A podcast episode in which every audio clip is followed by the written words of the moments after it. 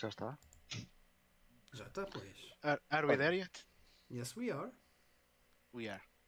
Bem-vindos então a mais um podcast. eh, neste caso, o primeiro podcast a seguir ao Natal eh, do da GameStone. Antes de mais, boa noite aqui à equipa, mais uma vez totalmente reunida. Boa noite, Ivo, boa noite, Carlos, Ivan e Mike. Hello, hello, hello. Hello. Eh, como é que foi esse Natal? Aqui para, para a rapaziada do podcast. Curto, muito curto. E cheio. São todos, não é? Curto e cheio. Receberam, receberam alguma coisa relacionada com gaming? I Eh, did. Não. Pela primeira vez em muito tempo, I did. Hum? O que é que foi? Ah, Ivan? O que é que foi, Ivan? o Beyond the Steel Sky. Da Xbox, Ah. foi a minha namorada que deu. Se contar com as prendas que comprei para mim, sim, mas sem essas não. pois. A mim, a mim houve quem me desse dinheiro, eh, portanto, tecnicamente, essa pessoa vai-me oferecer algum. Yeah. Isso é um bocado batota, não é? também, É o- mas é o que eu penso também. também, também recebi, eh, já tenho, a- acho que posso dizer isso, acho que já tenho a sétima geração de consolas completa, a não ser que não. A Uia, a Uia é considerada sétima geração ou não? Epá, o Para Wii é é. considerado um percalço. Tranquilo.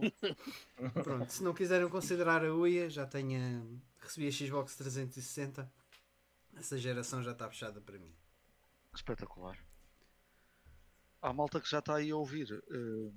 eh, aproveito para colocar também a questão. eh, se, aliás, para, para vos convidar também a dizer aí nos comentários o que é que receberam eh, neste na- Natal, obviamente relacionado com, com jogos, com, com videojogos, consolas, etc. De meias, não quero saber, porque toda a gente recebe meias. Podem ser Eh, meias de jogos. Exatamente, se for umas meias do, do Super Mario. Ah, pois também é relacionado também. Peço desculpa, então, peço desculpa. Ahm, o Fábio está tá aí, eu sei que ele, que ele recebeu umas coisitas que eu vi. eh, mas vou também, também. Vou deixá-lo escrever se, se ele quiser. E ao resto da malta, muito obrigado por estarem já desse lado para acompanhar, hum, para acompanhar mais um, um- um podcast. Este podcast não vai ter o, o nosso típico back in the day, eh, porque acho que também é um bocado normal a seguir, eh, a seguir ao Natal, por esta altura não acontecer nada, não haver lançamentos, porque também não faz assim grande sentido. Hum, apesar de haver uma coisa ou outra, mas eh, não, não, é, não é muito importante. Portanto, vamos já começar com as nossas hum, notícias desta semana. Eu ia passar hum, ali a bola ao Mike para nos eh, elucidar do que aconteceu. Pois, eh, em termos de notícias também não há assim muita coisa que, que eu queira tirar de destaque. Ahm, uma das, das cenas que vi foi que o Final Fantasy XVI vai ser ahm, adiado por cerca de seis meses devido à, à crise do Covid. Ah, o que faz ah, o que é natural, não é? Há muita coisa que, que acaba por eh, ainda a ser adiada não, não pela, pela questão atual, mas pelos atrasos que houveram durante, durante o pico da, da pandemia e muita coisa não, não pôde ser feita entretanto e, há- e é natural que haja vários jogos que teriam uma data prevista eh, diferente daquela que, que, agora, que agora é anunciada. Ahm, e- Natural, é porque aí, lá está, a produtividade aparentemente sobe no teletrabalho, portanto tudo é adiado. Acho que faz todo o sentido. Mas olha que também não sei se a, a- a crise de componentes também possa ter algum, algum impacto nesta, hum, nestas questões. Hum, epá, e, e- e a verdade é que No apesar de- caso do Final Fantasy, é, tipo, é software, mean, Sim, mas se não tiveres consolas suficientes para comprar, que justifiquem. Aliás, se não tiveres utilizadores suficientes para comprar o jogo, Ah, estamos a falar do Final Fantasy XVI. Ok, sorry. sim. Eu pensei que estavam a falar do Final 14. Fantasy Pixel Remastered. Ah, Ah. ok. Que aparentemente também. Ah, ok. O, o 6 Pixel Remastered. Esse aí acho que estão à espera do motor novo do Unreal. Ok, É. exato. Exato. Mas olha, o 14, o 14 teve aí uns problemas porque acho que houve um, um boom de utilizadores, eh, só que a Square não tem forma de arranjar servidores por causa desta crise de componentes. e caput, o pessoal tem que se aguentar à bomboca. Mas é poder ganhar mais dinheiro e não, e não dar. Pois. Esta é a vida. Eu por Ah, falar, de- desculpa, lá- desculpa lá interromper aqui, mas por terem falado no Pixel Remaster, lembrei-me de uma coisinha que vi agora durante, durante esta semana também. Que eu acho que pode ser interessante para vocês que gostam de- do, do estilo, que é o Sacrifier. Não sei se já viram alguma coisa desse jogo, que está a ser feito na Polónia. Não. Não. Não, conheço. mas se vem da Polónia pode ser giro. Eu ia vos convidar a ver, eh, chama-se Sacrifier. E aquilo mistura, acho que ainda é, ainda é um bocadinho pior do Octopath Traveler, porque acaba por misturar também cenários em 3D com pixel art e cenas assim um bocadinho maradas. Eh, mas pronto, só queria fazer essa. deixar essa nota. ah, ok, entretanto, só dizer aqui ao João ah, que, que começou a jogar Final Fantasy VI, boa escolha no, no Game Boy Advance. Por acaso, se não tivesse Super Nintendo Mini, ah, iria ponderar arranjar um cartuchito para para jogar no Game Boy Advance, que acho que é uma versão bem da fixe também. Ahm, notícia a seguir, ah, uma coisa já mais antiga. Lembram-se do Game Boy Color? É? Lembram-se das funcionalidades extra que o Game Boy Color tinha? Agora perguntam quais funcionalidades extra? Tem, Yeah, tem várias. Vamos ver quais é que vais falar. Pois é, o... Pois não, vou falar de umas funcionalidades extra. O, o, o cão já está doido eh, com esta Pois, notícia. As funcionalidades extra que o Game Boy Color era para ter, mas acabou por não ter, hum, seria para ver e-mails e visitar a, a internet em 1998. Uh, foi divulgado que havia um projeto chamado Page Boy que hum, iria permitir à- ao Game Boy Color ter uma data de funcionalidades online que hum, devido a questões mais técnicas, pelo que eu estou a ver aqui na notícia, não, acabou por não ir para a frente. Uh, mas era bem interessante. Uh, ainda Mas para sabes- mais, diz. Sabes que acabou por sair só no Japão um acessório muito parecido. Que Hum. tinha algumas dessas funcionalidades de email e tudo. Que era um acessório em que tu ligavas o, o Game Boy Color a um telemóvel eh, japonês. Sim. não é? E que ele usava o- a ligação de dados do telemóvel pre- precisamente para fazer esse tipo de cenas. Aliás, o Pokémon Crystal da Game Boy Color, salvo erro, é um dos jogos que usa essa funcionalidade. Já não me lembro bem para quê, mas, mas usa. Eu, se não estou em erro, também havia um. Era houve, fixe, era fixe poder usar isso na Switch. houve um. um Ir à tele- internet e dizer, tal. eh, Yeah. A Nintendo estava mais avançada em termos Yeah. de internet há 20 anos atrás. O que é que se passou? Yeah. A- a- agora que falas nisso, acho que a PlayStation também tinha, hum, tinha uma, um, um acessório, um periférico que dava para ligar alguns modelos de telefones da Sony que, que tinham compatibilidades com jogos. Não estou a falar do. Ah, como é que se chama aquilo? Eh, o Pocket Station? Não é Pocket Station. Pocket Aquele- Station. É o É, Pocket, Pocket Station. é. Mas não era, não era do Pocket Station, era mesmo um periférico que, que se ligava ao, ao, ao comando da. à entrada de comandos da, da PlayStation e tinha ligação com algum dos jogos. Uh, a ver se um dia hei- de desenterrar um bocado isso. Eu sei que Ah. eles tinham um telemóvel no, no, no Japão 100% dedicado aos Tamagotchis também. Já agora. Isso, isso, isso Já- eu já- acredito. Japan. Olha, chamava-se Mobile Adapter Game Boy. E era compatível com o Game Boy Color e com o Advance.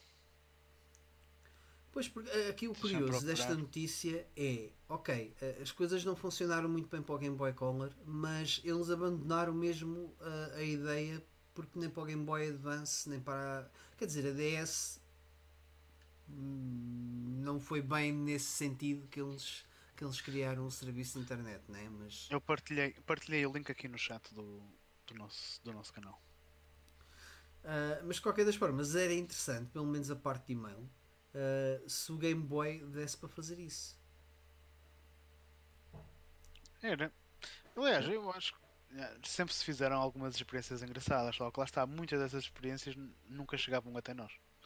Houve algumas que ainda, ainda se chegaram a fazer nas Américas, cá na Europa, muito pouca coisa. Dessas pioneirices ne- em consolas. Ainda O Game Boy era o- pior, mano. O, o Game Boy original tinha um sonar. E não havia um de acessório, não havia um acessório qualquer da máquina de costura. Yeah, yeah, Era- assim, esse, já. esse era, of- era oficial Singer. Essa da, da máquina de costura. Uma cena do Katana.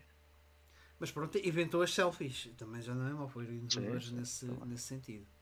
Um e, tinha, e, tinha, e tinha a cena para imprimir eh, também. Aquela, aquela impressorazita. Uma tesourazinha. Uh, e para acabar aqui as notícias, uh, a Telltale Games está de volta, como já sabem, e eles uh, fizeram aqui uma partilha dos planos para 2022. E aqui o grande highlight acaba por ser o The Wolf Among Us 2, que eu sei aqui pelo menos que o Ivan uh, curtiu bem desse jogo. Uh, na altura até tu, tu até fizeste um playthrough no canal, não foi Ivan? Yeah, pois foi, tipo, a million years ago, yeah. Tu já fizeste, tempo. Já, já fizeste playthroughs no teu canal. Fiz Os tempos duas, acho que foi o Wolf Among Us e, yeah, e o Shadow of Mordor. E o que é que tens a dizer sobre esta good notícia? Estás entusiasmado com a sequela? Não. Wolf Among Us? Nem por isso. É tipo fixe, Olha. é bacana. Mas, Eu, vai ser daqueles jogos isso que quando tiver, quando tiver tipo usado a 10 paus, eu compro e jogo.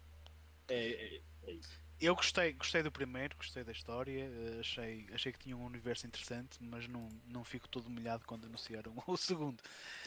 mas vai ser um jogo que mais tarde ou mais cedo é de jogar, se, se acabar por sair, sem dúvida.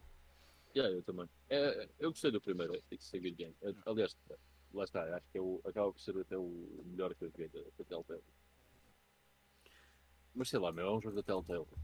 Pois, para mim, para mim é um bocado isso, não, não me, não me Não chama é, muita to- não é atenção. para toda a gente. É, é, não é o tipo de jogo que eu, que eu vá procurar.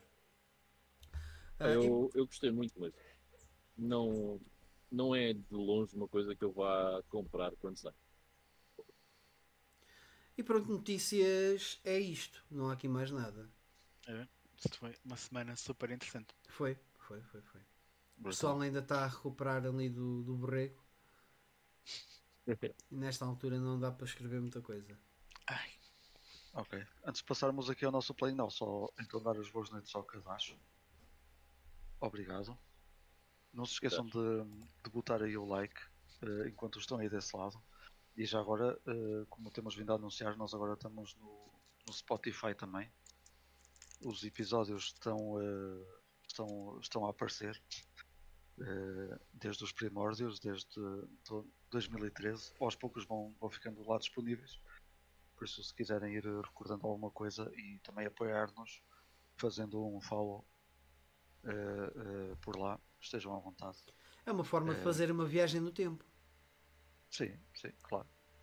É como, como eu já disse anteriormente, nós ao longo do- dos tempos tivemos alguns temas bastante interessantes, tops eh, pessoais e etc. Portanto, acho que acho que vale sempre a pena e há sempre algum tema que, eh, que, que, que a malta gosta, de certeza.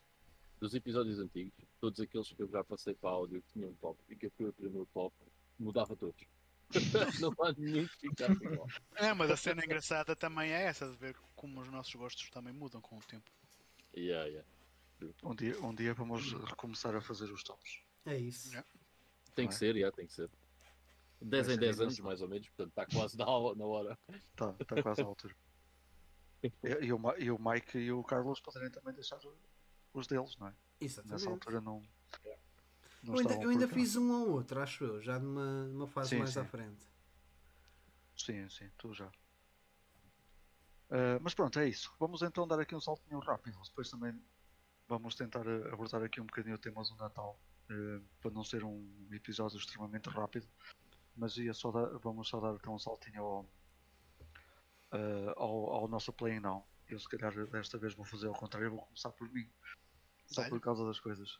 Também não foi assim nada, nada demais. Eh, só falar aqui um bocadinho de quatro jogos da, da Xbox original e eu não joguei nenhum na Xbox original. Portanto, apro- aproveitando agora esta a, a possibilidade de jogar na, na Series X, fui finalmente conhecer eh, um jogo que nós já falámos aqui. Eu até disse que provavelmente era uma das minhas dos meus maiores erros não, nunca ter jogado, que é o Prince of Persia o Sons of Time, Olha, um, que está tá extremamente bonito na, na, na Series X. Um, eu, como não joguei na altura, até me parece assim um bocadinho, pá, não sei, não fiquei extremamente surpreendido. Se calhar se eu tivesse jogado na altura teria ficado, mas é um jogo muito sólido e, e sei que muitas das mecânicas que eu estou a ver ali eu conhecia-as noutros jogos porque não joguei o Sons of Time uh, na altura. Uh, portanto, acho que é um bocadinho por aí, porque toda a gente na altura um, ficou a gostar tanto de, deste título. Uh, e portanto, eu, se calhar, se eu tivesse jogado na altura, ia ter um impacto muito maior do, do, que está a ter agora. Mas estou a gostar imenso e é sem dúvida alguma um jogo com um combate tem um combate muito fixe, está a própria exploração, a maneira, a maneira como eu joguei uh, anos mais tarde jogos como o Tomb Raider ou Uncharted, está tudo uh, neste, neste, neste primeira, nesta primeira interação 3D. Primeira ou segunda, já não sei. Houve uma antes. Na segunda, É, houve uma, sim. sim, antes. Para PC e Dreamcast. Mas olha Ok. que a parte da exploração, a comparação com o Uncharted, não está nada descabida agora que falas nisso. Pois, eu também achei assim mais ou menos. Acabei por fazer ali algumas comparações e, e perceber que conheci coisas que estão no Prince of Persia, neste, eh, neste Prince of Persia, que, que eu podia ter conhecido nele e não. E não Epá, eu diria até que a, a- a parte da exploração do Prince of Persia, de- desta trilogia, em comparação com Uncharted, é mecanicamente mais interessante. Porque acaba por envolver ali mais puzzle na forma como tu fazes o Tens. parkour.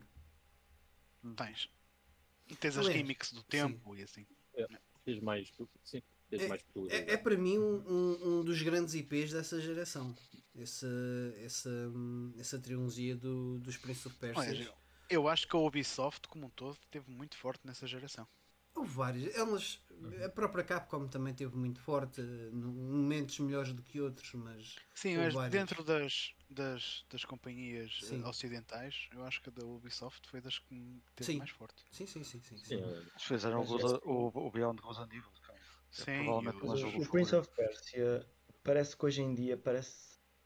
Sei lá, parece que o pessoal se esqueceu um bocado do quão bom o jogo era, mas na altura. hum, na altura o jogo até tinha bastante. Bastante hype. E até os, eh, os jogos que seguiram. Depois aquilo acabou. Olha, não, sei, das- não sei se chegaram outro Prince of Persia da geração a seguir. Esse ainda Acho não. que nem tinha subtítulo. Que chamava Não, só era Prince of Persia. Só Prince of Persia, sim. Querem É. cel shading. Esse já era bastante diferente, mas a- até desse eu gostei. eu gostei muito dele. Era um jogo E muito não- diferente e um bocado. E não demais, esquecer, eh, demais, mas era muito bom.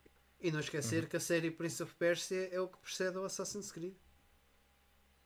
Sim, Pois o, o Assassin's eh, Creed aparece depois, não é? Sim, Não, na o- geração seguinte. O Assassin's Creed era para ser um Prin- Prince of Persia, mas eles optaram por depois fazer um novo IP. Olha, isso não sabia. Pois, Ah, também- eu, por- também já agora deixa-me comentar que eu sou um bocado culpado disso que estavas a dizer, Carlos. Porque hum, eu estava aqui a falar em off com o Vitor, tinha recuperado a minha conta do GameStop, do GameStop, do GameStop, GameSpot, GameSpot. do GameSpot, melhor. Ah, e o GameSpot, para quem não sabe, antigamente, eu agora não sei se dá para fazer as mesmas coisas ou não, só fui lá a ver o que é, que- é que lá estava da minha conta ativa, mas recuperei essa. E Antigamente, aquilo tinha blogs pessoais para os utilizadores, tinha, tinha os fóruns onde tu podias postar, eh, tu podias seguir pessoas, pessoas podiam seguir a ti para ver o teu conteúdo. Ou seja, era quase um blog para cada utilizador do GameSpot. E aquilo era muito fixe, era, pá, era uma plataforma muito bacana. Eh, pá, e estamos a falar entre 2004 a 2007, mais ou menos, quando eu era ativo por lá pelo, pelo GameSpot. E, e havia, dei lá com um, um post que era quais é que são os vossos jogos favoritos de PlayStation 2, porque era um gajo à, à procura de recomendações de jogos de PlayStation 2. E um dos que eu disse foi o Prince of Persia da Sands of Time, junto com, com outros, tipo Gran Turismo 4 por aí. Ahm, e hoje em dia, se me perguntarem grandes jogos da PlayStation 2, eu quase certeza que não vos iria dizer o da Sands of Time. E agora que estamos aqui a falar, realmente o jogo é fantástico, é muito bom. Ahm, mas não sei porquê ficou um bocado encafuado. no Mas eu sei, eu sei. Então, A resposta já foi dada aqui mais ou menos. Porque aquilo que nós gostávamos no Sands of Time, começou a ser replicado noutros jogos. Portanto, e, e aquele jogo deixou de ser único com aquelas mecânicas que na altura eram únicas. Sim, sim. Mas o jogo tem uma. Talvez tenha uma- sido isso um bocado. Tem uma magia e um ambiente muito, muito peculiar. Tipo, a cena da. Arábia. É, é muito fixe, pá. É um, é um belo jogo. É um belo jogo. Sim, é de facto. E, e é, e é só dizer, uma, uma tradução fantástica de, de um jogo que era 2D para 3D. Uhum. Atenção. o Prince of Persia original é mais um daqueles jogos que eu olhei pela primeira vez. Quando olhei pela primeira vez para aquele jogo, em 1900 e, e quando saiu, eh, curiosamente, foi numa festa do Avante. Eh, Havia lá uma, tipo, uma tenda com computadores e, tal, e, e lembro-me que estava lá esse jogo. Eh, e é- foi mais um jogo em que eu achei que aquilo era a realidade. Era- porque o- a animação que o personagem tinha Yeah. era algo muito, muito diferente Yeah. daquilo que eu estava habituado a ver. Yeah, yeah. É um dos jogos da minha infância. É um, é um grande jogo, o primeiro Prince of Persia. Muito bom. Um dos melhores tam- clássicos ever. Eu também estava a falar daquela cena da Ubisoft ter sido muito forte nessa geração, porque eu- eu tenho a ideia que no mesmo ano os gajos lançam esse Prince of Persia, lançam o primeiro Splinter Cell, Yeah. lançam o Rayman 3, eh, lançam o Beyond Good and Evil, lançam o 13, que é um FPS que eu adorei na altura em que o joguei. Muito fixe. Portanto, depois eles a partir daí foi sequela em, cima de sequela, mas foi ali um- um- uma panóplia de novas IPs, novas, entre aspas. Far Cry Eles que pegaram-. Yeah. Sim, também, também. Ok. 2004, portanto, é. Portanto, em relação a mim, este é um jogo que eu eh, seguramente vou continuar a jogar. Ainda por cima com estas novas tecnologias está, é, é muito fixe. eh, sem, sem grandes drops nem nada. eh, Joga-se muito melhor. Um, outro que eu meti na, na consola também era só para experimentar. para- é, é outro título que eu tinha há, bastante tempo e que nunca tinha pegado, que é o Red Faction 2. E que eu sei que também é um jogo. É outro jogo também icónico. Eh, E eu acabei por estar a jogar, eh, sei lá, umas duas horitas assim seguidas, porque o jogo é extremamente eh, eh, divertido. É um FPS também muito fixe. Já na altura se falava do Red Faction em que dava para partir paredes e, e, e e o, o cenário auto era destrutível. E, e é sem dúvida uma, uma, uma cena porreira e que provavelmente naquela altura possa ter sido também mais surpreendente do que é do que é obviamente agora, até porque o jogo, os jogos seguintes eu joguei o acho que é o Guerrilla, Uhum. sei, não, sei Sim. se é o, não sei se é o seguinte, mas É o O terceiro é o Guerrilla. Yeah. É. Depois do Armageddon, não acho. eu. Exatamente. o Guerrilla já, já saiu na 360 Sim. no PC, pois já um bocadinho pronto. Eu lembro-me de ter jogado esse, eh, mas nunca tinha jogado o 2. Epá, o 2 eu não É. sei porque não, não curti assim tanto. Achei Também bué, hum, tendo- acho que o primeiro tu tens muito story don't tell ali no meio que te cria uma, um ambiente e uma atmosfera bué, bué interessante. Aliás, ah, eu- se, não, se não estou em erro, tu, é, é um bocadinho como os FPS já antiga que tu podes voltar quase ao início do mapa estando no fim do jogo, Sim. estás a perceber? Porque ele acaba, eles replicaram a fórmula do Half-Life. Yeah. Fizeram uma cena um bocado mais narrativa e com, e com um mundo contínuo. Tu vais explorando ali, não é níveis, aquilo é, é mesmo contínuo. Eu, por acaso também gostei mais do primeiro, o segundo não achei assim tanta piada. O Yeah. Guerrilla joguei, joguei no PC e estava-me sempre a crashar, também encostei. O Eu- eu- Armageddon ainda não peguei. O Guerrilla, por acaso, também gostei. Aliás, o Guerrilla acho que acaba por ser muito mais Red Faction em comparação ao primeiro do que o segundo. Uh, porque também é tipo, é o ambiente de Marte. Acho que o segundo passa-se na Terra, não é em Marte. Um, e depois também tem aquela cena do, do motor de, de destruição. Aliás, a evolução é. desse motor, Geomode. Isso uh, acabou por ser uma 2.0. marca, não é? Acabaram Sim. por. E o martelo, a introdução do martelo no, no, no Guerrilla está qualquer coisa. Tipo, mandar os prédios abaixo à martelada, acho que Olha, é. É, qual- Yeah. é, é, é de qualquer maneira, Yeah. pá, eu pronto, acabei por, por me divertir bastante com este, com este segundo jogo. Ahm, mas pronto, é, por ser um FPS, dar ali ao tiro e matar e etc. Um, depois, para acabar, até foi uma dica aí do, do- Aí não, porque ele, não, ele costuma estar aí, mas hoje não está. Do Bruno Mendes, um, que deixou a dica do Outrun 2, que, não, que, que é um jogo que tem alguns problemas na 360. Um, eu, eu fui experimentar, aproveitei, até, até falei com ele na, na, na altura. E olha, vou, vou experimentar para ver também. Realmente o Outrun 2 na 360 é um jogo bastante mais bonito, sem dúvida alguma. É uma pena não eh, eles não terem eles não terem eh, as licenças para, para poderem também portar portar entre aspas estes jogos para, para a nova geração. Iriam ficar um. Pô, Eu pensei que ias dar essa boa notícia de que era retrocompatível.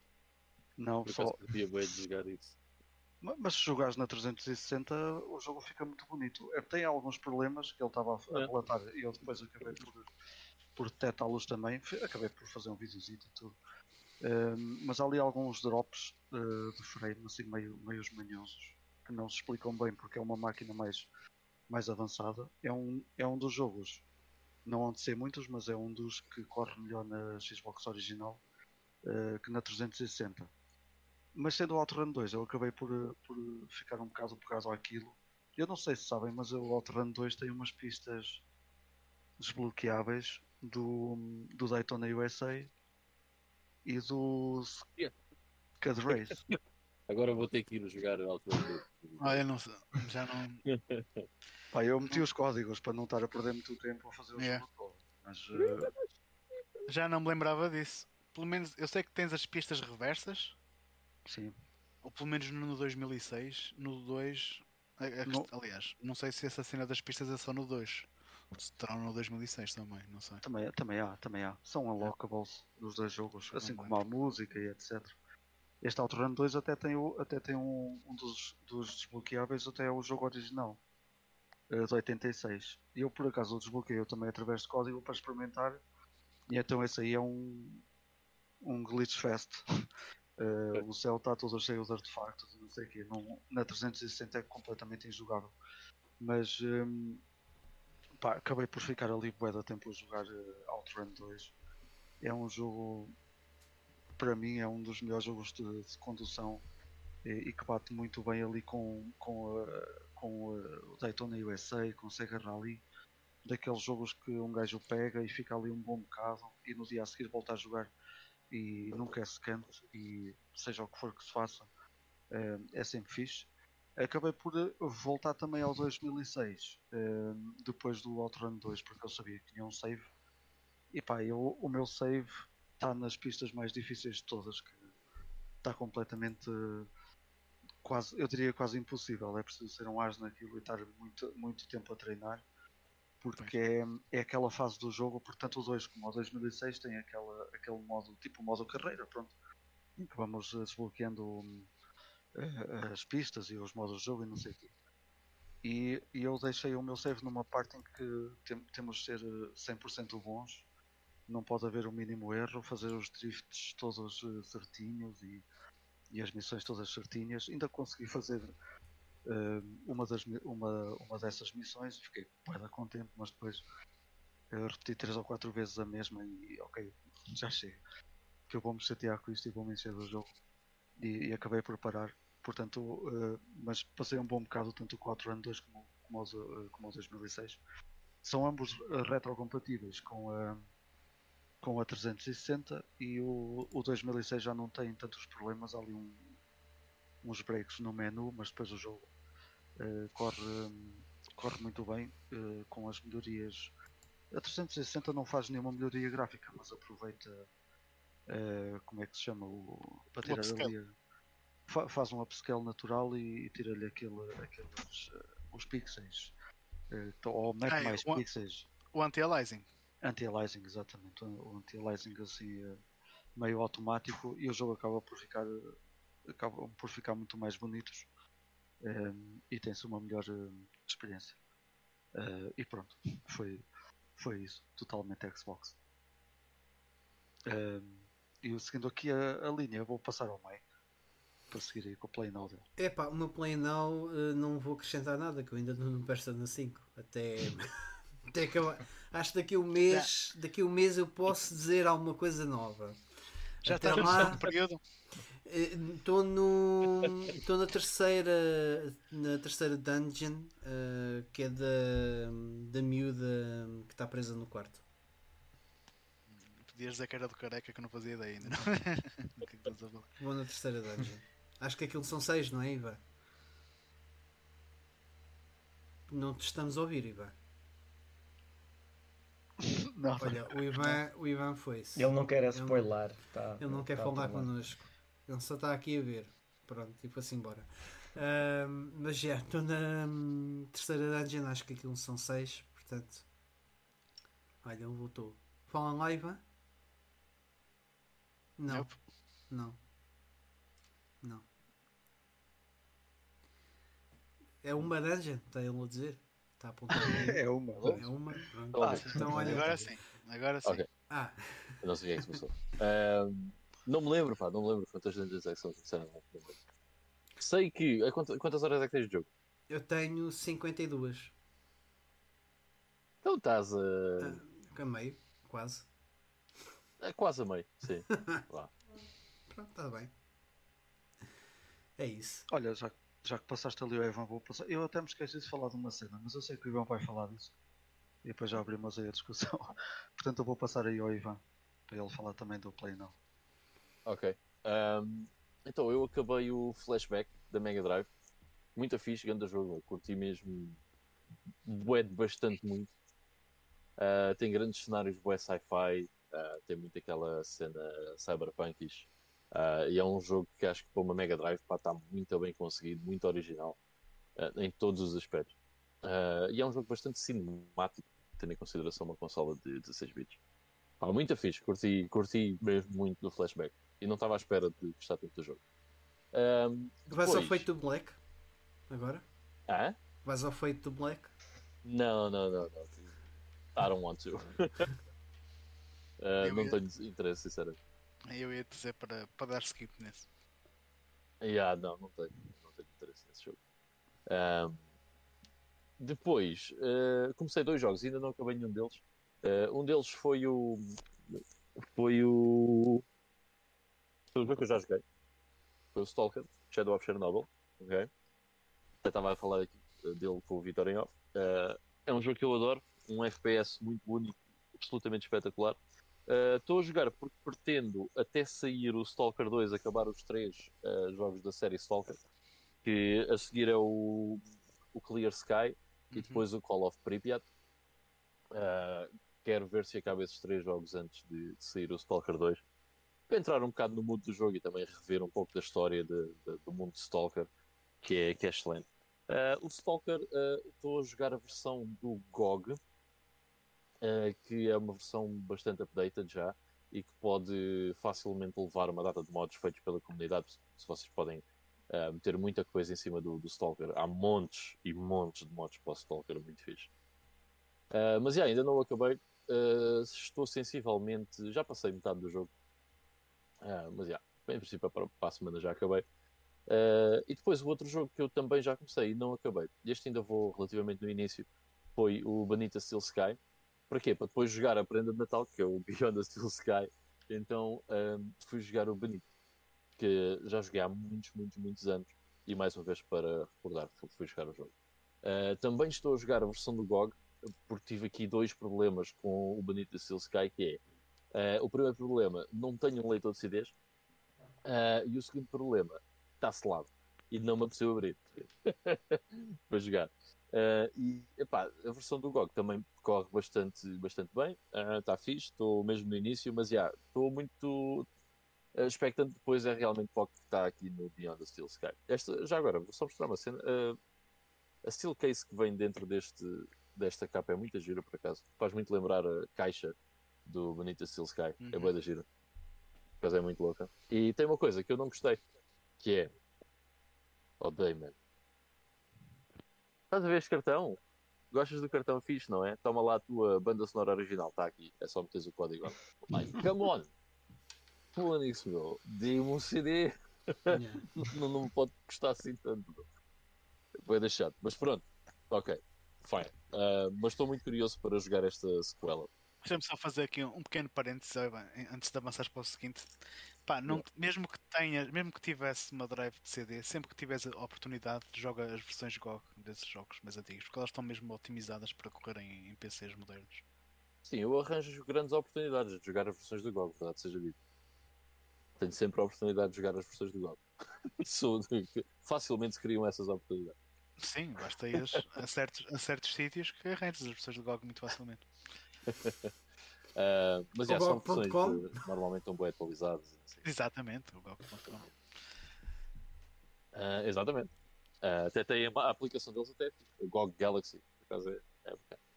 Ah, e pronto, basicamente foi isso. E depois quero só dizer aqui que em 1999 saiu um dos meus filmes favoritos de sempre. É o Fight Club. Ah, também é um grande filme, mas não, é o The Matrix. Ok? Em 1988 saiu outro que se chamou Akira e também há um que é o Braveheart. São filmes que eu adoro, são filmes que estão lá no meu top. Mas em 99 saiu The Matrix, um dos meus filmes favoritos de sempre. E na semana passada, na quarta-feira, eu fui à estreia do meu novo ahm, pior filme de sempre, que é o Matrix ah, Resurrections. Man, eu senti-me um bocado, e pá, eu não sou uma pessoa facilmente ofendida, mas eu senti-me ofendido ah, a ver aquele filme. Ah, tive vontade de sair a meio, olhei várias vezes para o relógio para ver quando é que isto acaba. Ah, e assim que acabou, eu quis ah, sair dali para fora, porque foi mu- muito, muito, muito mal. Não encontro uma única coisa boa naquele filme. It is fucking shit. Ok. Horrível. As personagens são todas. As personagens novas são todas péssimas. O, a storyline é péssima. O ambiente do filme é péssimo. ahm, todas as conotações com ah, cenas são péssimas e muito mal ah, implementadas no Matrix. Ah, tudo é mau. Até as sequências de ação em que tu pensas assim, bem, pelo menos as sequências de ação vão ser interessantes. It's the Matrix, certo? Tipo, em 2003, se eram espetaculares e em 99 eram espetaculares, não existe um porquê em 2021 serem péssimas. Estão horríveis. É só shaky cameras ehm, e não se vê quase nada da ação. É bué, ah, filmar aqui um bocado, agora filmar ali outro bocado, que é para não ter muita coreografia e parecer que É o- É o trabalho remoto, pá. Os gajos estavam todos em casa a fazer Yeah. as gravações. portanto, O trabalho remoto, isso fucking shit. Mas, mas resumindo, 8 em 10, não é? 8 em 10. Man, ah, o filme neste momento. Quando eu fui ver o filme, o filme estava com 6.4 no IMDB. Quando eu saí do cinema estava com 6.1. Ah, no Só no seguir espaço de duas horas. 5.8. Yeah. Porque o filme estava com 6.4 porque já tinha estreado na América. Estás a ver? Ah, pronto, e é normal. Estreou cá, nós somos muito mais críticos porque temos um sentido de arte diferente dos americanos, tal como diz o Kojima. Ah, então ficou com 6.1. Passado uns dias estava a 5.8. Não sei se, se já desceu, mas para mim 5.8 está 5.7 acima daquilo que devia. Porque epá, foi mesmo. E Eu, eu juro que fiquei. Epá, eu quis gostar do filme e eu fui lá com uma mente bem aberta do estilo. Na boa, epá, eu fui à estreia, meu. Estás a ver? Eu, isto- eu não ia à estreia de um filme no cinema, sei lá, desde. Foda-se, nem sei. Desde o primeiro Matrix, não sei. Desde o Avatar, não sei. Tipo, Epá, eu, eu, eu sou-te sincero, Ah. eu, quando, quando saiu aquele primeiro trailer do, do Matrix, hum, eu fiquei assim, "Hum, não sei porque isto vai ser a coisa mais desnecessária de sempre. Fiquei com essa Eu não vi sensação. Yeah. Eu na altura vi o trailer quando eles lançaram. Yeah. E não, não Mas gostei. eh, eu sei que o Vitor viu. Vitor, queres acrescentar alguma coisa? Acho que já disseste tudo. Em relação aos personagens, não sei. Aquele Morpheus foi ah, a pior escolha de sempre. Se- Eu senti-me um bocado. É quando, tipo, quando sentes eh, vergonha alheia. Que, tipo, estás a pensar que é isto. Mesmo a é sério. Acho que na altura até não- saiu um artigo a dizer ele nem sequer foi contac- contactado para o, para o filme, qualquer coisa assim do género. O ator mesmo. o Lawrence Fishburne. Yeah. O ator original. Que ele ficou assim um bocado. Pois não sei. What? Pois, ninguém falou comigo. Está-se bem. Sim, pá, tam- também não sei. Olha, tu já disseste tudo, eu não sei o que é que posso adicionar. Também não. Mesmo, mesmo que tivesse lá o Lawrence Fishburne, ia ser péssimo na mesma, porque ele não ia lá dar a fazer nada, porque este novo Morpheus não está lá a fazer nada, literalmente. Este novo Morpheus é uma, uma piada, é uma palhaçada. E depois substituíram o Agent Smith. Epá, pelo, Yeah. pela, epá, não podia ser pior. Não podia ser pior. Eu não vejo maneira de ser pior. Horrível. Como é que é possível? Eu senti estragarem tanto a minha infância. Imaginem, imaginem assim, pessoas estão a ouvir, ok? Imagina pegavam no Super Mario World, ok? A Nintendo pegava no- na licença de Super Mario, vá, digamos assim, e fazia o Sonic 2006, mas com personagens do Super Mario, ok? É basicamente. O filme está com 5.8 agora. 5 ponto- lá está, 5.7 a mais do que devia. Muito mal. É Mas, que- é que mas eles- tinha vindo a descer, sim. N- não há sequer um ponto de ligação uh, que faça sentido do, do final do Matrix 3 para este 4 ou, ou eles Sim, eh, lá está, tu disseste tudo, que é o ponto de ligação existe, que faz sentido, já é uma discussão diferente. é tipo forçado. nem por isso. Chegaste a é ver as, bué liga- ah, as ligações, claro, eu não diria que são easter eggs, ou Game Awards. Ah, vi, vi. yeah. Vi- ah, co- Quer dizer, conseguiste, Vi uma. mas há uma, é- ah, pois, mas há uma cena logo no início. Eu Acho que não há problema dizer isto porque aquilo passa tão rápido que, que não é bem um easter egg. Ah, há uma cena no início que eu, que eu pausei, tu estavas no cinema, não podes, não Ahm, eu pausei para teu- tirar o teu uma. cine- cinema- pausaste. Como assim? Ai, desculpa. É um- Não, Ele calma, o Vitor tem um. Já, já está no Netflix? Já, já. Vai lá, procura. Ahm, mas há uma cena que aparece logo no início que é bem engraçada, que é um, é um troféu do, da Game Awards e que diz da Game Awards 1999. Achei a ligação engraçada. Ah, ok. E, e quem ganhou o Game of the Year foi o da Matrix. Ok. Não, Portanto, não, não reparei nisso. Reparei no aquela- troféu, reparei. Naquela realidade, o da Matrix é um videojogo. Epá, e depois ao meu lado, ok, eu fui ver o filme El Corte Inglês, em Lisboa, ah, e ao meu lado estava um grupo de senhores ah, que disse assim: Ah, este filme até começou bem, e o Vitor vai perceber porque já viu o filme.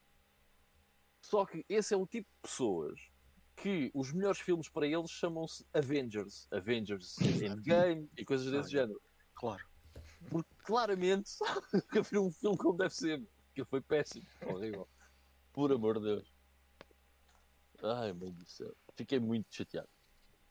Sim. Mais valia estarem quietos, sem dúvida. Ahm, Yeah.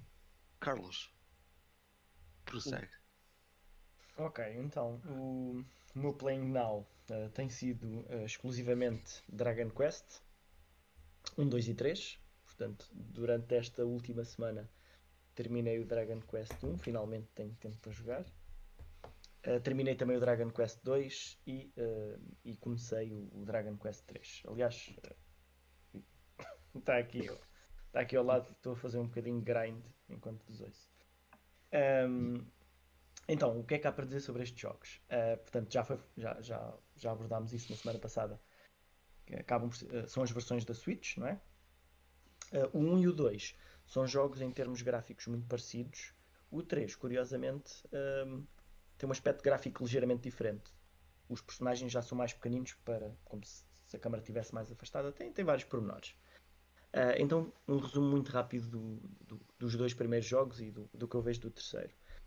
Portanto, é um RPG. O primeiro é um RPG super simples.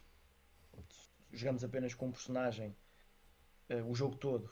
E, eh, e quando lutamos, o inimigo é sempre só um. Portanto, isto está na gênese dos, dos RPGs. E era assim. O jogo, ahm, como foi dito também, é um bocado. É preciso fazer ali um bocadinho de grind, mas nada de especial. Eu, eu- eu não quero repetir algumas das coisas que já disse na semana passada, fui, quando acabei o jogo, fui à procura a ver o que é que era diferente deste jogo em relação ao original. Então, aparentemente, eh, ganhamos mais eh, experiência e os inimigos estão mais balanceados, ou seja, não perdemos tanto tempo a fazer grind como no jogo original. Portanto, Yeah. e ainda assim ah, podemos dizer que, que é preciso andar ali um bocado. Mas é interessante, porque é um jogo em que nós nunca perdemos. Quando morremos, somos ressuscitados, perdemos metade do dinheiro e continuamos.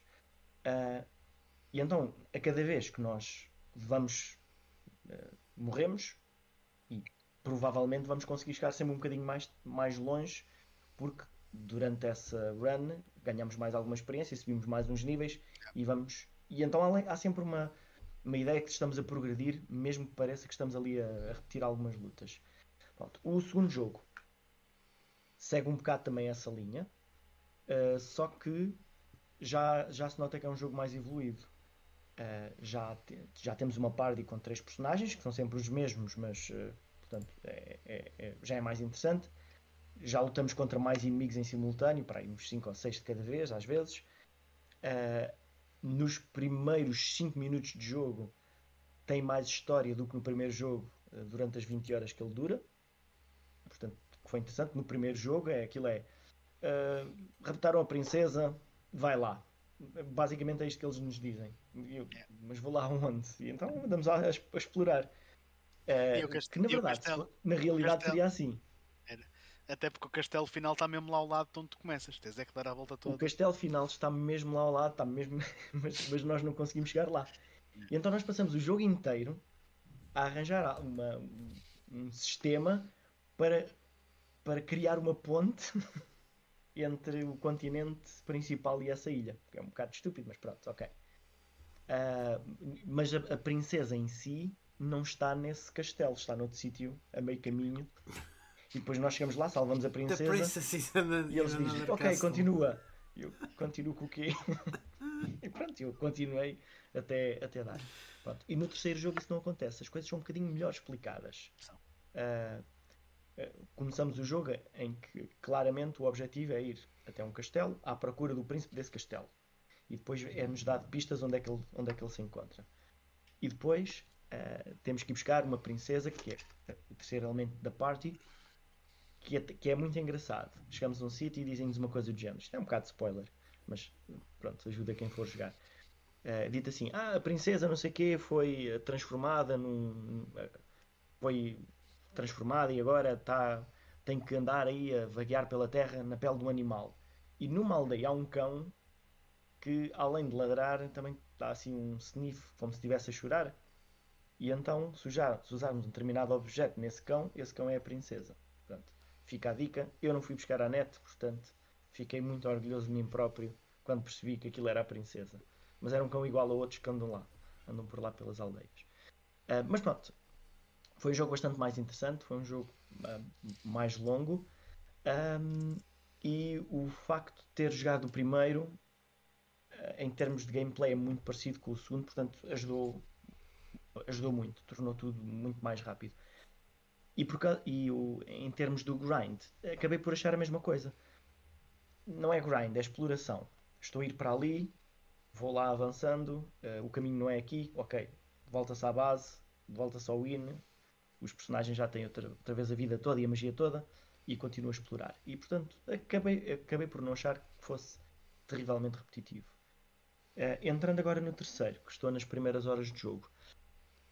Eh, apesar de parecer um jogo ainda mais evoluído que os outros, parece que re- regrediu em termos de história.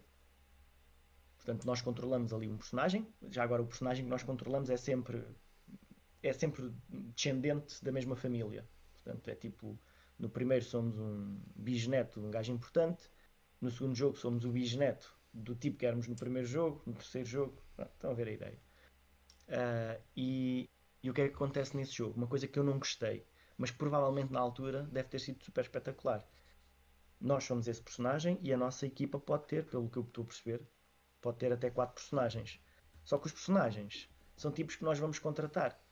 Tipo, ora bem, o que é que tens aí? Tenho estes três tipos, levo-os todos comigo. Então são tipos genéricos, tipo o Nikolai, que é o Priest, e o fulano não sei quê, que é um que é um, um, um guerreiro. Portanto, eh, eu não percebo ali exatamente se aqueles personagens são descartáveis ou se, vão, ou se fazem parte da história, mas aparentemente não. Então isso foi está a ser um bocado pior. E este aqui realmente já me parece que é um jogo em que tenho que fazer ali um bocado mais grind. uh, volta a não ser muito óbvio para onde é que eu tenho que ir e uh, não é tão linear como os outros. Nos outros eu não sabia para onde ir, mas havia um sítio que era o certo. Aqui, às vezes parece que há vários sítios onde eu posso andar que são mais e, e vejo que há ali algumas coisas opcionais, como já tinha acontecido no segundo. Estou a explorar ali. Uh, outro pormenor interessante nestes, uh, nos dois primeiros jogos é que uma pequena parte do mapa do, do Dragon Quest 2 é o mapa inteiro do Dragon Quest 1.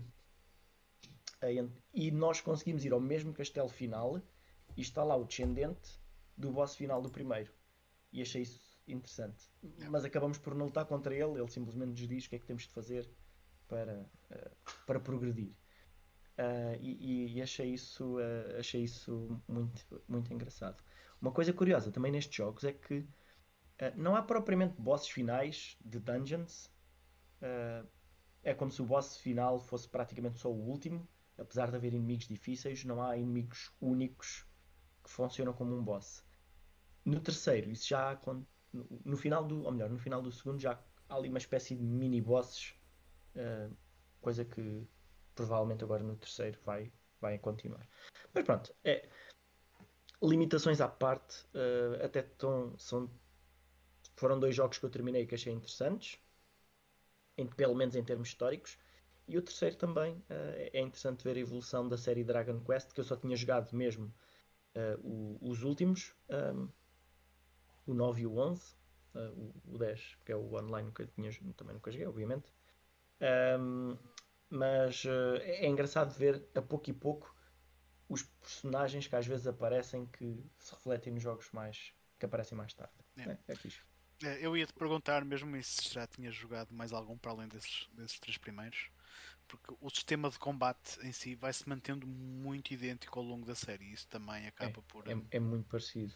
Muito parecido mesmo. Tens sempre aquela familiaridade. Pegas um Dragon Quest já sabes mais ou menos, já sabes como é que aquilo funciona. Eles vão tendo sempre algumas gimmicks de, de jogo para jogo, mas já sabes como é que aquilo funciona. Eu adoro a série Dragon Quest e por acaso quero, também quero ver se arranja essa compilação porque quero rejogar os, os três primeiros Uh, os outros todos eu, eu, já joguei em versões recentes, mas os três primeiros eu já não jogo desde há muitos anos atrás. Ah, tu, tu outra vez disseste que tinhas jogado a versão de Super Nintendo? Uhum. Uh, do Dragon Quest 1 e 2, é, sim. É que eu até, até achei que só existia na NES e na, no Game Boy Advance. Eles lance, lançaram. E, e, também é para a Game Boy Color, exato. Eles lançaram uma, uma versão do, dos três primeiros na Super Nintendo e na Game Boy Color. Uhum. Por acaso não conhecia esses. Uh, Mas é, é, é, é, é, também um bom jogo para quem gosta, gostava de, de iniciar com RPGs. Opa, é, em relação... O primeiro é um jogo curto. E se gostar daquele, vai gostar muito mais de Exato. tudo o resto que se faz, que se, faz, que se fez mais tarde. É isso. E, pela maneira, e pelo que tu falaste da, das, destas versões modernas não terem tanto grind, acaba por ser também um bónus. Porque nos primeiros tinhas mesmo que perder muito tempo ali andar para a frente e para trás, para a frente e para trás, para ganhar os níveis, depois para a dungeon a seguir, em que os inimigos já eram mais fortes, portanto tinhas mesmo que perder muito mais tempo. E isso acaba por, por, por, eh, por ser alguns quality of life improvements que, que essas versões mais uhum. recentes têm. Força Ivo. Um, acho, acho, que o Carlos já acabou no jogo. Sim, era isso que eu queria perguntar. Um, Olha, eu, eu, eu, joguei aqui mais dois jogos de, de, PC Engine. Joguei o Final Lap Twin, uh, que opa, o Final Lap é um jogo arcade da Namco, que é tipo um su sucessor do, do Pole Position. Opa, é um jogo de Fórmula 1 e tipicamente como os jogos de, de, corridas naquela, daquela geração. Tinhas a câmera por trás do carro. Um, pronto, este port PC Engine tem esse modo de jogo, em que podes jogar single races ou campeonatos. Uh, mas também tem um Quest Mode, que é um RPG de corridas, que, que eu desconhecia por completo que isto existia e até, até é um conceito engraçado. Aquilo faz-me lembrar um bocadinho o Pokémon, porque és um miúdo né, em que o pai diz: Olha, eu quando tinha a tua idade era campeão das corridas. Pega lá 500 paus, pega lá o meu carro e faz-te a vida. E vais ter que andar ali explorar as cidades todas, a defrontar o campeão de cada cidade para que depois no fim consigas defrontar o, o campeão mundial. Uh, epá, e é um, um RPG com corridas, antes exploras o mundo, uh, vai, tens batalhas aleatórias que são gajos que desafiam para corridas e são corridas simples, tipo de uma volta, Opa, o que acaba por ser um bocado chato porque cada batalha tens que correr. Pronto, mas, mas o conceito em si até, até está engraçado e o dinheiro que tu vais ganhando serve para comprar as peças novas para, para o teu carro, para deixá-lo mais quitado e conseguires depois também vencer as, as corridas seguintes. Pá, graficamente o modo RPG é super simples, faz lembrar uh, os RPGs da era 8-bit, portanto tens os personagens pequenos e, e super quadradões. Uh, mas achei engraçado a Namco ter, ter uh, posto este modo de jogo na, na consola. Pá, depois joguei uh, este Yokai uh, Dochuki que oh my god, isto é dos jogos mais difíceis que eu joguei na vida, meu. Uh, é, giro, é muito giro. E, e, este é um dos jogos que tem um, uma tradução feita por fãs, portanto vocês conseguem depois correr isto em emulação com os diálogos todos em, em inglês. Pá, é, um jogo, é, é, outro jogo profundamente nipónico, controlas um miúdo que morre uh, e ele tem que atravessar o inferno até chegar ao Buda que lhe vai fazer tipo o julgamento final. Tipo, se, se foste bom rapaz, vais para o paraíso, ou podes reencarnar num humano, ou reencarnar num animal, ou vais para o inferno. Uh, opa, e o jogo em si é um jogo relativamente simples, é de plataformas. Tens um botão para saltar, outro botão para lançar cenas. Uh, só que é incrivelmente difícil. Uh, tens inimigos sempre a aparecer de todo lado. Se tu perderes muito tempo no nível uh, estão constantemente a aparecer inimigos e inimigos mais fortes, o que te faz obrigar a, a, mexer-te. Uh, mas depois também tem os controles de platforming um bocado escorregadios. Tens ali algumas plataformas que são um bocado precisas e, e vai ser um bocado complicado. Vocês vão falhar alguns saltos, uh, de certeza. E, e é daqueles jogos que tipo tens uma vida, a tua vida tem tens uma barra de energia à medida que tu derrotas inimigos, podes apanhar dinheiro que depois podes usar esse dinheiro para comprar power-ups nas lojas e assim. Mas tipo, tens aquela vida e quando perdes a vida é game over. Na, na, na versão arcade, podias meter mais uma moedinha e continuavas a jogar, aqui não. Aqui tens que garantir que compras uma. Há um, há um item nas lojas que tu podes comprar que te ressuscita se morreres. Se não tiveres isso, é game over. Pronto. Opa, e é mesmo um jogo de plataformas mesmo muito difícil. E este teve que ser em emulação com save state e mesmo assim não estava a ser fácil. E. Eu também fiz isso e mesmo com save state, tipo, não, esquece. nível, era preciso muitas vezes, fazer muitas vezes o mesmo nível para conseguir. Eh, o teu som yeah. está um bocado baixo, Ivan. Desculpa, eu é tá, tá. uh, longe do microfone. Um, estava a dizer que mesmo com, com os save states a gravar no início do nível, lembro-me de ter que fazer uh, repetir os níveis muitas vezes porque não era mesmo nada fácil. Pois é. Estava-me aqui a perguntar se o jogo está em japonês ou existe tradução para inglês. O Final Lap, eu não sei qual dos, dos dois jogos querias saber, mas o Final acho Lap. Que ele, acho que ele estava a referir ao Final Lap. O Final Lap ele teve, ele teve um lançamento para TurboGrafx, portanto pois. tens uma versão inglesa que podes jogar. E este Yokai também tens um patch de tradução para, para, para inglês. Pá, de resto, hum, esta semana que passou não peguei no Shenmue, no Shenmue 3, porque quis-me focar no Shining Force, no primeiro que joguei a versão de, de Game Boy Advance, que é um remake. Pá, o Shining Force 1 da Mega Drive é dos, seguramente, um dos primeiros 10 JRPGs que eu alguma vez terminei. Pá, é um jogo que eu tenho muita nostalgia por ele, mas também já não o jogava desde os meus tempos de secundário, portanto, já vai aqui há muitos anos atrás. E aproveitei então que, que tinha também o remake da Game Boy Advance para jogar antes essa versão. Uh, pá, o Shining Force, pronto, para mim é, é uma série de RPGs até, até, até abrange vários géneros de RPGs ao longo da série, mas aqueles mais conhecidos eram era mesmo os do tempo da, da Mega Drive e afins, uh, que eram os Tactical RPGs por turnos, onde tu vais tendo um pequeno exército e em cada batalha, tal como nos Fire Emblems, tu vais tendo o teu turno. Aliás, Cada personagem tem um turno, portanto tu vais alternar os turnos entre, entre os membros da tua parte e os inimigos e depois tu podes movimentar as tropas pelo, pelo, pelo campo. Cada, cada unidade tem skills diferentes, tem capacidades de movimento diferente mediante a arma que tiveres. Também podes ou só atacar quem está adjacente a ti, no quadradinho adjacente a ti, ou se tiveres um arco e flecha, podes atacar quem estiver mais longe. Os, os spellcasters podem uh, têm feitiços que atacam só um inimigo, mas têm outros que têm uma area of effect. Uh, opa, e acaba por ser um jogo tem um bocadinho de todas essas mecânicas mais tradicionais uh, dos tactical RPGs, mas eu sempre considerei que é uma boa porta de entrada para quem quiser uh, entrar por esse mundo, porque tens outros tactical RPGs que têm mecânicas de jogo bem mais complexas. Uh, este aqui acaba por ser um bocado mais friendly, mais, mais entry level e pá, e é um jogo é um jogo muito fixe. Há aqui uma batalha que eu era das poucas que ainda me lembrava da, da versão original da Mega Drive há uma batalha em que tu tens, tens, estás tipo num desfiladeiro e tens as tropas inimigas do outro lado do desfiladeiro e tu tens que atravessar uh, uma pontezinha estreita entre os dois desfiladeiros e do outro lado da ponte, do lado dos inimigos, tenham um, um canhão laser daquelas armas antigas que eles foram buscar e não sei o quê.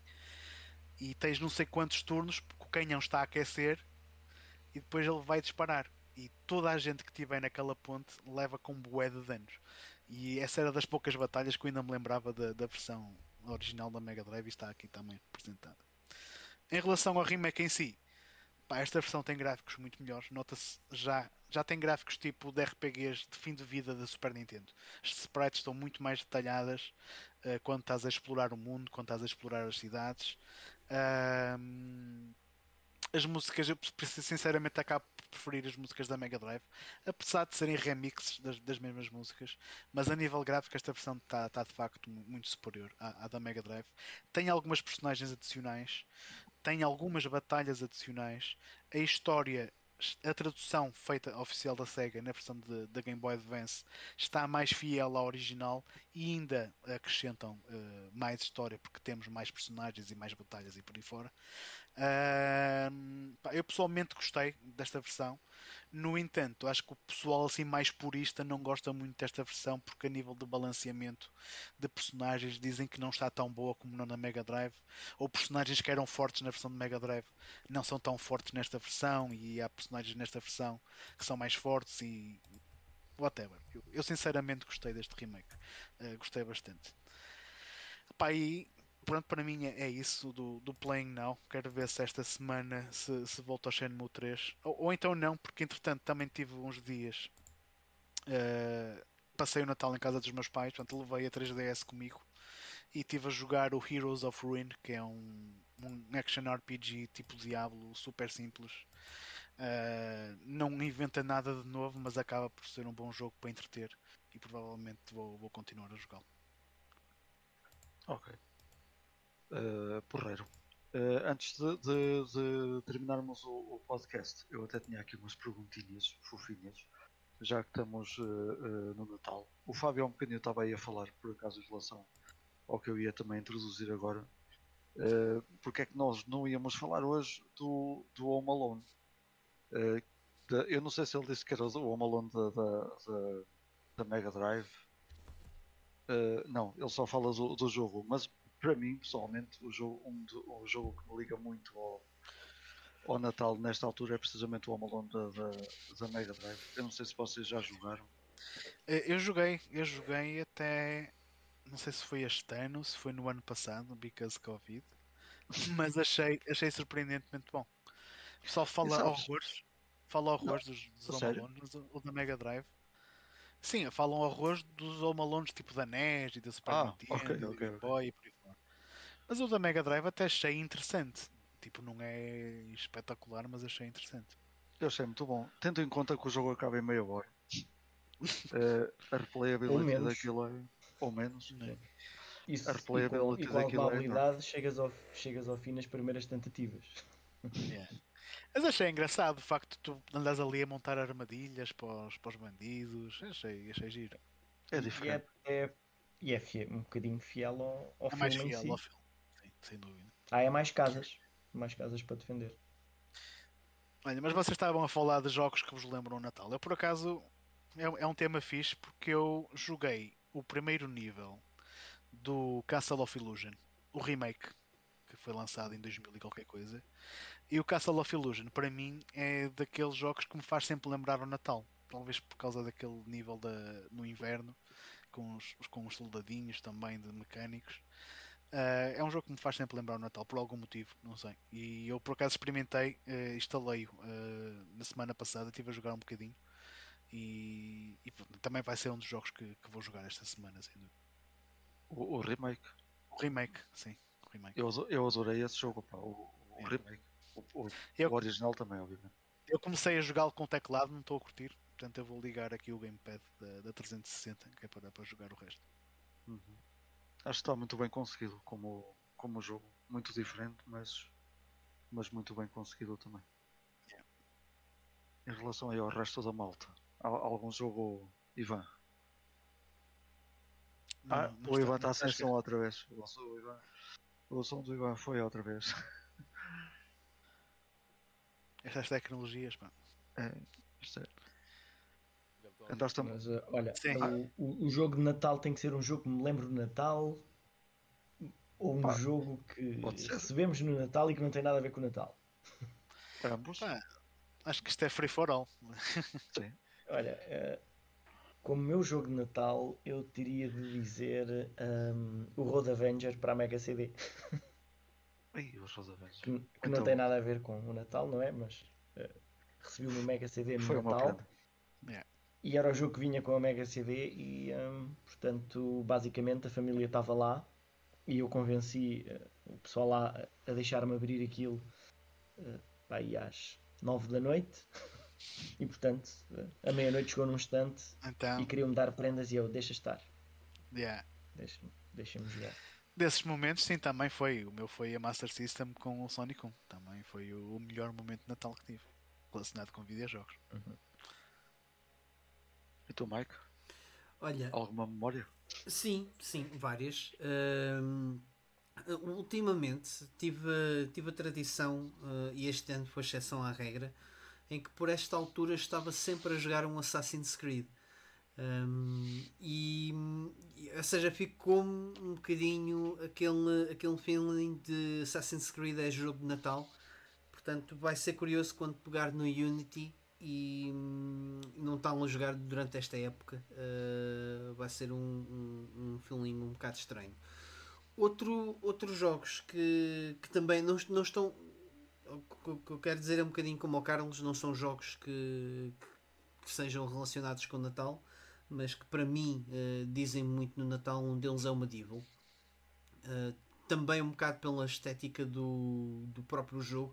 Eu sei que aquele Tim Burtish uh, Night, Nightmare Before Christmas, sempre, sempre, sempre que pego no jogo, lembro-me da época natalícia. Uh, podia ser um bocadinho uma coisa mais uh, Halloween, mas não, é sempre, é sempre essa, esse espírito mais natalício. Acho que durante o jogo há boa de níveis em que dá a nevar, não é?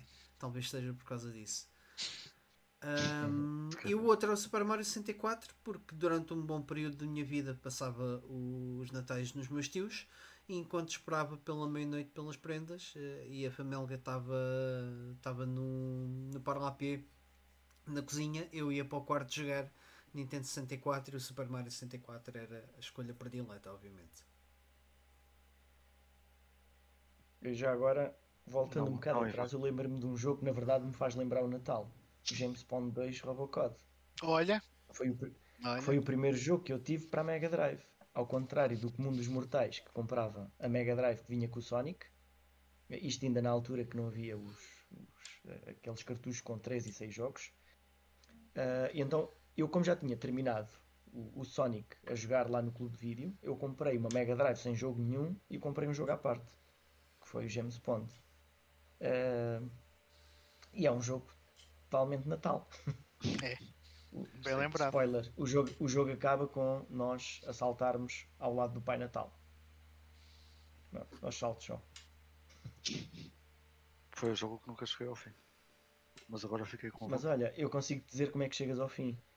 Uh, uh, o, o, meu. Um, o meu sentido de exploração, na primeira vez que eu joguei, na primeira vez que eu joguei o meu jogo, estraguei logo o jogo. Estraguei, ou melhor, uh, quando nós entramos numa das primeiras, acho que era mesmo na primeira porta, se em vez de irmos para a direita, como toda a gente vai, se decidirmos andar para a esquerda, encontramos uma saída de, desse mundo que nos torna invencíveis durante para aí, sei lá, 10 minutos ou um quarto de hora e podemos abrir qualquer uma das portas. Ou seja, hum. eu na primeira vez que joguei, sem querer, descobri isso, porque também estava assim muito escondido, e achei aquilo estúpido género. Mas porquê é que o jogo é assim? Eu, eu nem me tinha percebido que tinha descoberto ali uma coisa que não era suposto, que não era assim que o jogo se jogava. E a partir desse dia foi sempre assim que eu joguei o jogo. Tornava-me invencível e ia explorar os vários, os vários níveis uh, assim de uma forma aleatória, nem precisava de fazer por ordem. Só muito mais tarde é que eu decidi fazer aquilo Direito. da maneira normal. É. Conhecia, desconhecia. E por acaso é um jogo que eu tenho até. Uh, o Ivan ainda está sem som. Era o único que faltaria. Não, não. Não. não. Estás sem som, Ivan. Completamente. Não. Ele, ele para mim até ficou congelado. Ah, não, não. Aqui não, aqui não está. A câmera está fixe. Yeah. Som não. Ah, mas agora, agora descongelou. Uh, eu, eu, minimizei a janela, voltei a maximizar. Pronto, só faltava perguntar ao Ivan. Uh... Com mímica, Ivan. Com mímica. E a gente adivinhou Sim. o nome do jogo. Ou então mostra a caixa. Pictionary. Fala-se muito, por, por exemplo, do, do Christmas Night, do Christmas Nights, que é aquela versão ah, do, do, yeah. do Nights vocês não têm. Eu nem tenho o jogo sequer. Eu tenho, mas não. Aliás, não, não, é, no, ano, é... no ano que eu recebi, no ano que eu recebi a Master System, foram os meus avós que me deram. Uh, os meus pais disseram olha, eu ia te dar uma Sega Saturn, mas como os teus avós já tinham comprado a Master System, achei que não valia a pena. E o nice. E o Christmas Nights era uma das cenas, sim, que eu lembro-me das publicidades, era uma das cenas que estava em alta. Estava a bater. Yeah. Então tu recebeste a tua Master System nessa altura? Em 96, sim. No Natal. Ok. Brasi Brazilian Style. Brazilian Style, sim. Tem a Portuguese Purple, sim, é verdade. eu, por acaso não me lembro, pá. Eu, eu, eu tive a Master System e a Mega Drive, mas não sei se foi no Natal. E no meu caso até chegaram usadas, que eram do, do meu tio. Mas, mas lembro-me de receber muitos jogos no, no Natal e um deles foi o Batman Returns, que até já falámos aqui, da Master System. Que também é um jogo de Natal. Também, é- tam, a, também. a história passa-se no Natal. Eu, eu, no, eu, eu, no Natal, hoje em dia, quando está a ver aqui, eu não sei se vocês sabem, mas fazem a missa do galo. Sim. Eu normalmente estou a jogar Carmageddon nessa hora. acho que é, não, é um bom jogo. Não há é nada tu... mais natalício do que isso. Eu acho que sim. Acho Olha, que sim. o Carmageddon foi um jogo que eu recebi no Natal. Foi? Vês? Foi. Estás a ver? E também tem, também tem o, os níveis tem, com, com, Tem níveis na neve. neve também, sim, também. Também é, um, também é um jogo que me faz lembrar o Natal, e é o do que nunca em 3D. E podemos atropelar pessoas com, com fatores de Pai Natal. É verdade. Não está em erro. e com o chapelinho. Portanto, yeah, mas realmente não há assim muitos jogos uh, virados, uh, ao contrário, por exemplo, de Halloween. Uh, não há assim muitos jogos com, com a cena do Natal, pois não. Com, com aquele espírito ah, natalino. Há vários. Também há, há também há um de Mega Drive eh, em que. Days Before Christmas. Natal. É? Oh, Days. Sim, mas, sim, mas esse sim, é protótipo, não é? Este não existe mesmo. Hum. O Days Before hum, Christmas. Que, acho que existe. Ah, saiu na Austrália, não é? Acho que é. Acho que sim. qualquer coisa. Yeah, é super caro por causa disso. Yeah, yeah, yeah. Eu não estou a dizer que não existam, estou a dizer em termos de, de rácio, de quantidade. Por exemplo, há boeda filmes de Natal, uh, mas jogos de Natal. Mano, eu, eu, eu se tu puseres aí a Mariah Carey a cantar eh, as músicas de Natal, eu dou um tiro em alguém. Portanto, os jogos devem deve ser a mesma coisa. Ao fim de algum tempo, um gajo farta. Eu por acaso joguei, não, mas, há uns, uh... joguei há uns tempos um jogo do Game Boy Advance que era totalmente Natal. Mas não me lembro qual é. Vou tentar ver aqui no Retro Achievements. Provavelmente está no meu perfil. Mas diz, diz, Carlos. Ah, mas o, o, o Halloween acaba por ser. Muitas vezes há um jogo que é de terror, portanto acaba por encaixar no Halloween, apesar de não ser específico de Halloween. Por exemplo, o, o jogo para a Mega, Mega Drive, ou Super Nintendo, o Zombies Ate My Neighbors, faz-me lembrar Halloween, apesar de achar. Provavelmente o jogo não tem nada a ver com o Halloween, mas tem essa vibe. Agora, Natal é uma coisa mais específica. O Ice Climbers pode ser considerado. É, só porque tem gelo, não é? pois, É, mas tá frio. sim. Eles não têm um gorro, um gorro qualquer de Natal? Não, se calhar é só um gorro. É? Estão com um quispo de esquimó. Ok, Esse, pronto. esse do gorro eh, acho que é de outro jogo, mas agora também não lembro qual é. Pá, este da- é, é pena não, me- não me conseguir lembrar do do Game Boy Advance. Porque, é, porque era um jogo muito giro de, de plataformas. Mas vou tentar, vou tentar eh, lembrar-me. Não é um jogo de Natal, mas há um jogo uh, que tem o Pai Natal, que é o Star Ocean, o primeiro Star Ocean, num dos mundos, em que ele basicamente é um traficante de armas. Ele tem no, no saquinho dele, em vez de prendas, ele trafica armas para nós comprarmos. Mas pronto, Só não é. por essa ordem de ideias, Grande jogo. o Secret Wars. of Mana, o Pai Natal aparece no Secret of Mana. Pois é, em que momento? Já não me lembrava disso. Não, eu Há sei, um- eu sei que há sim. um- há um mundo de no gelo Pois há. em que o Ele é um- boss, o é o boss, boss é mundo é é, tipo um ogre que se transforma no final no Pai Natal. É isso mesmo, é isso mesmo. yeah. Que- que- pronto, não faz sentido nenhum, mas pronto. Mas é o isso. Pai é, Natal é, está é. lá, no jogo.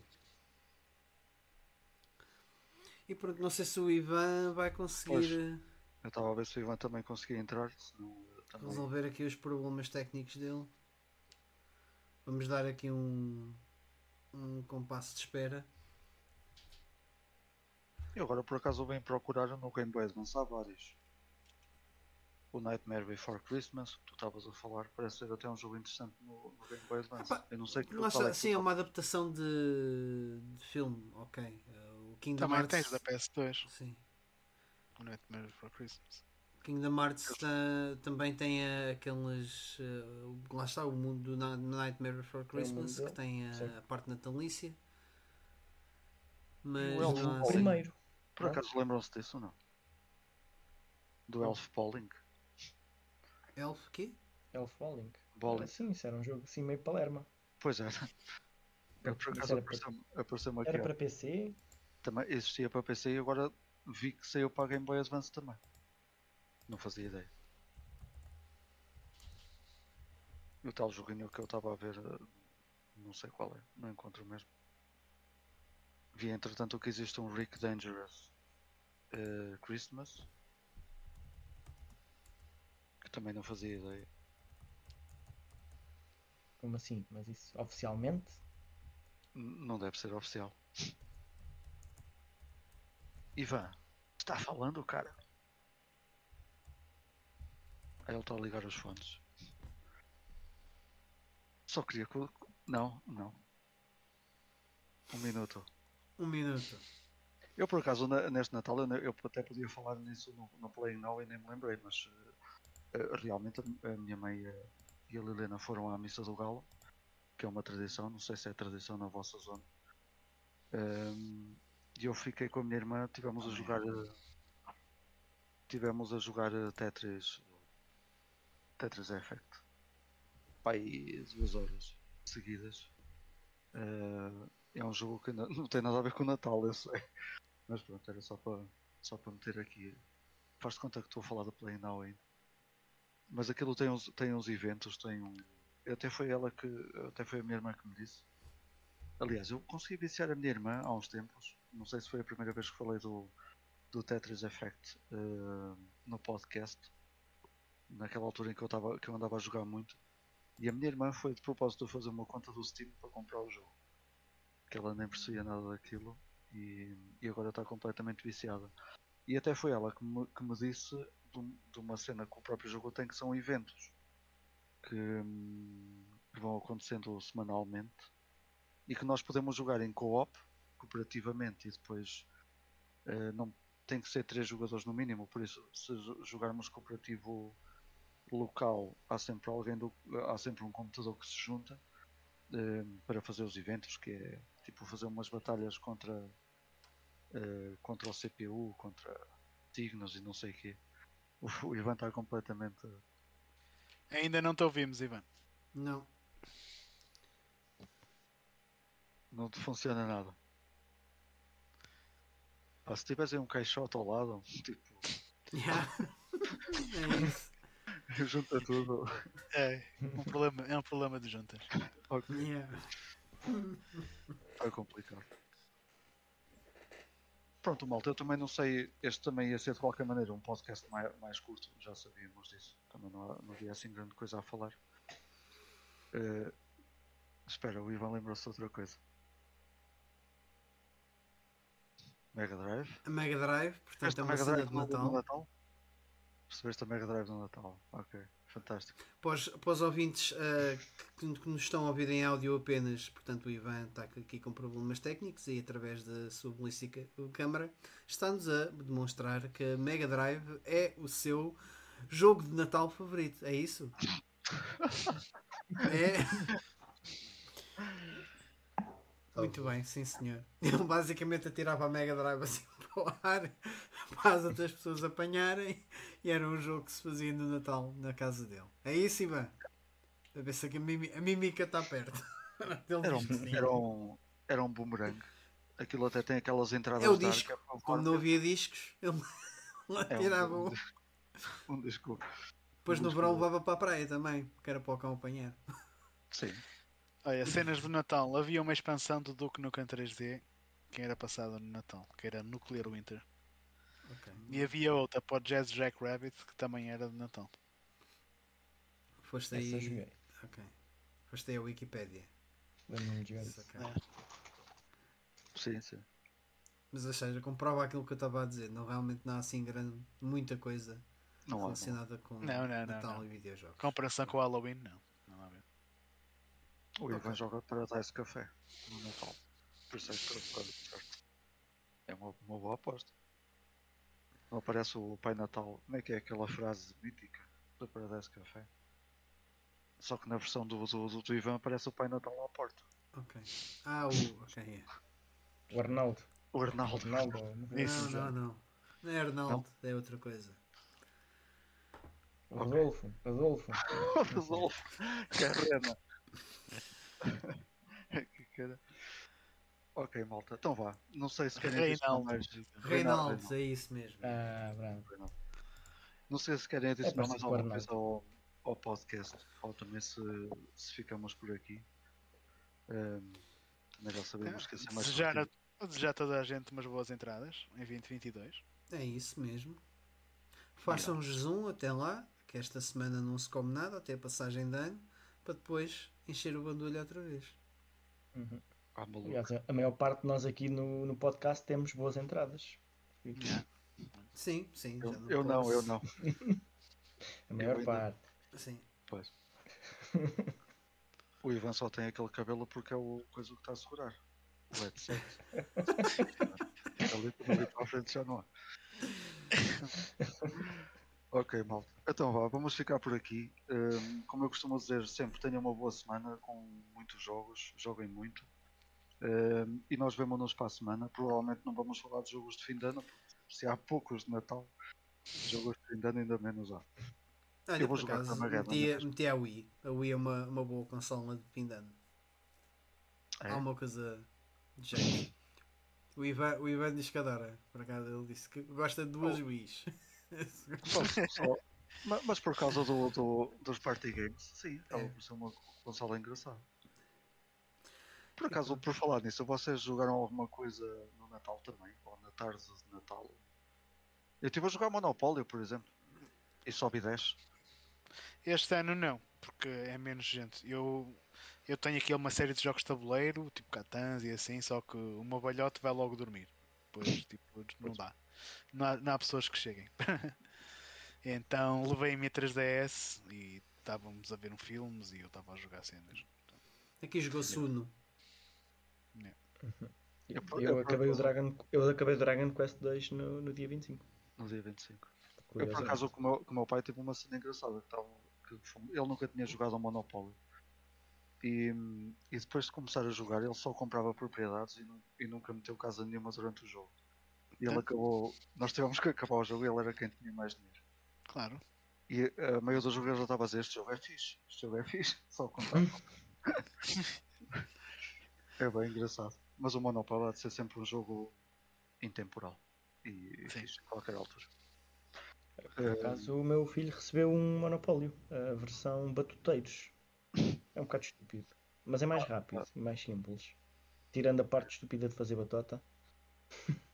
O- Yeah. O Monopólio que eu tenho ali, eu até tenho um clássico, mas acho que está incompleto. Mas o Monopólio que, que nós temos usado agora tem um dado rápido também, que eu não sei. Eu nunca usei aquilo, nem, nem sei para que serve. Acho que é para acabar o jogo mais rápido ou multiplicar Ne-. Neste dos batuteiros nem sequer existem casas, só existem hotéis. Portanto, É, é quando mais compras, é, já está. Sim, sim, sim. E eh, tipo, não, não há estações de comboio, não há aquilo da luz, nem da água. É só as propriedades. E há algumas, há uma propriedade que até é grátis, chegas lá, é grátis, não pagas. E podes roubar, e podes roubar propriedades ao banco.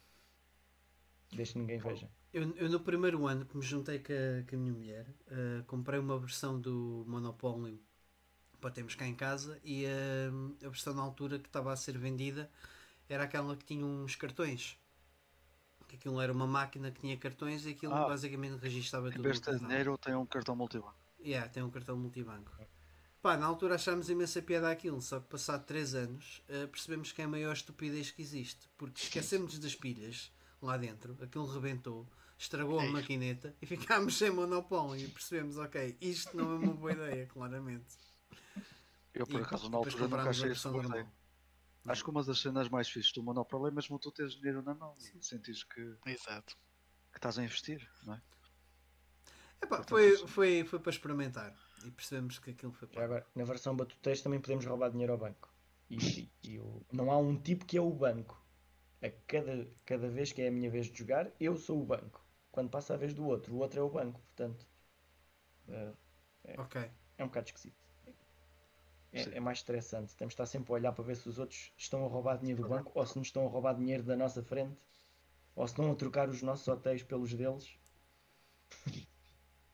Enfim, mas versões do Monopólio hoje em dia há, há imensas. Sei que há umas do Super Mario. Yeah. Não sei Ah, se é, uma- é essa, é essa que eu tenho, por acaso. Ah. Mas relacionado com os jogos há- haverá mais algum? Ah, há de tudo. Há, há de Zelda. Ah, é? Ok, essa eu não sabia. Sim. Ok, Pelo menos aqui há. pronto. Fortnite. Fortnite? Ah, claro, Fortnite está em todo lado. Eh, mas esses podem nas arder todos. Pronto, ainda metemos aqui 10 minutos de conversa. O Ivan não conseguiu resolver o problema. eh, portanto, para a próxima ele vai aparecer aí. Ele vai falar durante o podcast todo sozinho. Para, para se redimir. Então vá malta, tenham boas entradas, tenham uma semana boa, joguem muito e nós Até para o ano. provavelmente. Pois agora é até para o ano. Sim. Nós vemos-nos provavelmente Próximo ano. no próximo ano. Então até lá, fiquem bem e joguem muito. Tchau, tchau. Fiquei bem, malta. Tchau aí. Tchauzinho.